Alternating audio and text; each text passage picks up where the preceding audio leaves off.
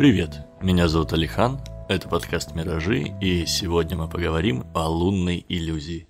Искажению, которое мы разберем в этом эпизоде, лет примерно столько же, сколько человечество, а может и того побольше. Другое дело, что мы, люди, видимо, первые живые существа на планете, которые могут отслеживать, описывать и даже иногда сознательно преодолевать когнитивные искажения. Вот что неокортекс животворящий делает.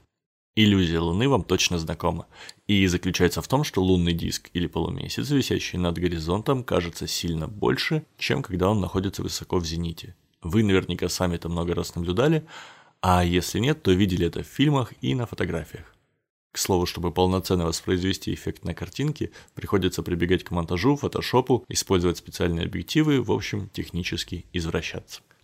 Иллюзия увеличивающейся Луны была замечена так давно и сбивала с толку так много людей, что обросла целой кучей объяснений. Некоторые из них научные и даже подтверждены экспериментально, другие – чистой воды выдумка. Начнем с опровержения несостоятельных идей. Во-первых, иногда Луна действительно оказывается чуть ближе к Земле из-за того, что ее траектория не идеально круглая. Такие моменты приближения называются суперлунием, Однако оно не может служить корректным объяснением феномена. Реальная разница в наблюдаемых размерах настолько мала, что ее можно вообще не принимать в расчет.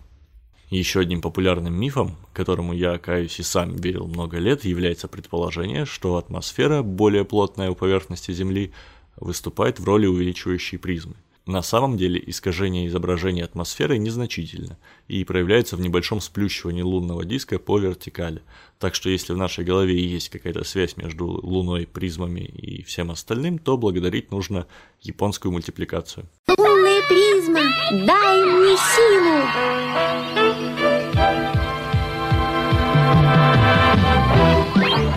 Окей, перейдем к реальным объяснениям феномена. До сих пор не установлено, как именно работает иллюзия. Ну, то есть есть несколько эффектов, которые могут служить причиной, однако научное сообщество все еще не определилось. Если вы спросите меня, то мне кажется, что все эти эффекты работают одновременно, усиливая общее впечатление. Во-первых, тут явно работает закон Эммерта, в соответствии с которым объекты, занимающие на сетчатке глаза одинаковое количество места, кажутся нам все же разного размера в соответствии с нашим представлением о расстоянии до этих объектов. Благодаря этому закону мы в принципе можем ориентироваться в пространстве и не считаем маленьким то, что находится далеко, и большим то, что находится близко. Из этого закона вытекает иллюзия Понца. Она заключается в том, что наше восприятие расстояния можно обмануть. Представьте себе, что вы держите в руке фотографию. Это пейзаж, на переднем плане изображено поле, за ним лес и за ним вдалеке горы.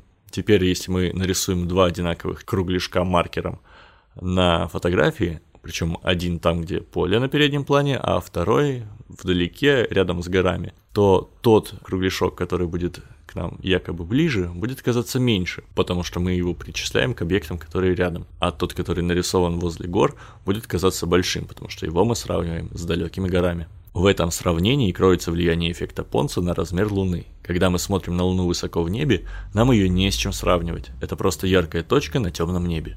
Но когда она спускается к горизонту, у нашего мозга появляется за что зацепиться. Деревья, крыши домов, горы и прочие предметы. Также масло в огонь могут подливать иллюзии Дельбефа и Эбенгауза, в соответствии с которыми воспринимаемый размер объекта зависит от величины свободного пространства и от величины других объектов вокруг основного.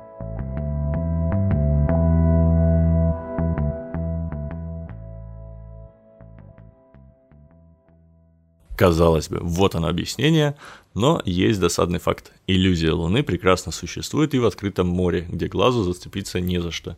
Объяснением может послужить то, что мы не воспринимаем небо как полусферический купол.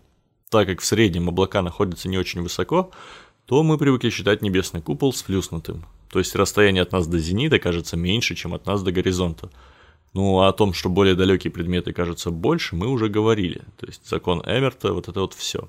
Кроме того, возможно, на наше восприятие влияет конвергенция глаз. Мы привыкли считать, что наши глаза всегда смотрят параллельно и ровно. Но на самом деле это зависит от того, как далеко находится предмет, на который мы смотрим. Если вы посмотрите, например, на кончик носа, то ваши глаза сойдутся к переносице. Это конвергенция глаз. А когда вы смотрите на что-то далекое, то линии взгляда левого и правого глаза, наоборот, становятся максимально параллельными относительно друг друга. Хоть мы и не замечаем этого, наш мозг опирается на положение глаз, оценивая расстояние до объекта.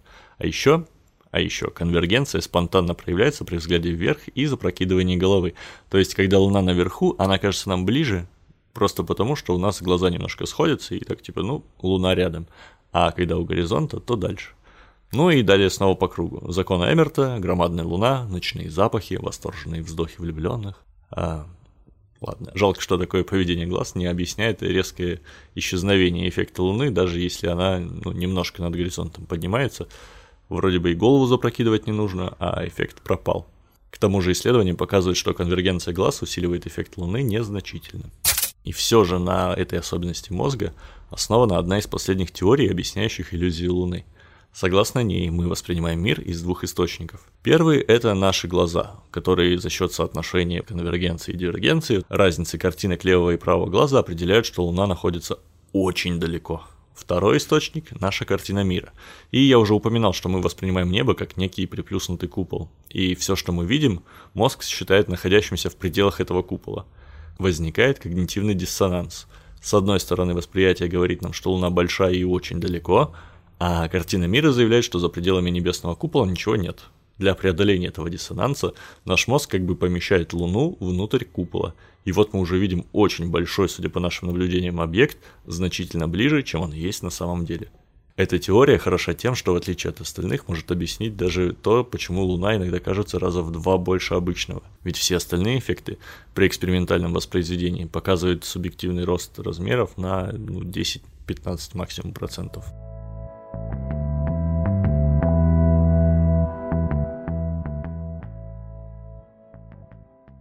Еще иллюзия Луны прекрасно иллюстрирует путь человеческого знания и открытие когнитивных искажений как таковых.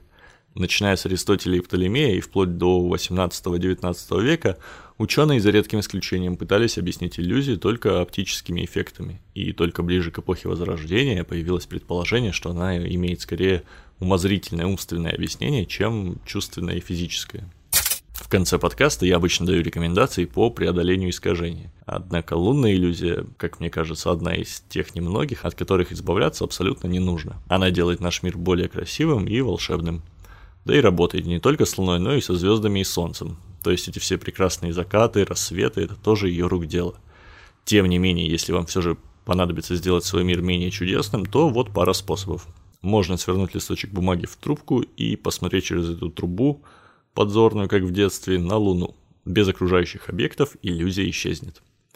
Еще можно сделать несколько фотографий Луны в разных секторах неба и сравнить снимки. Ну и если под рукой нет ни фотоаппарата, ни бумаги, а разрушить иллюзию очень хочется, то повернитесь к Луне спиной, после чего наклонитесь и посмотрите на нее вниз головой, между своих ног.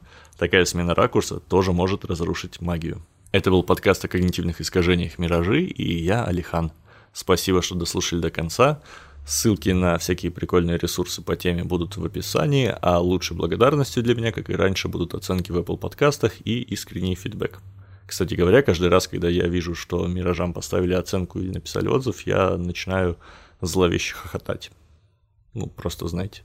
Ну и как всегда рассказывайте о Миражах друзьям, будьте объективными и всего вам доброго.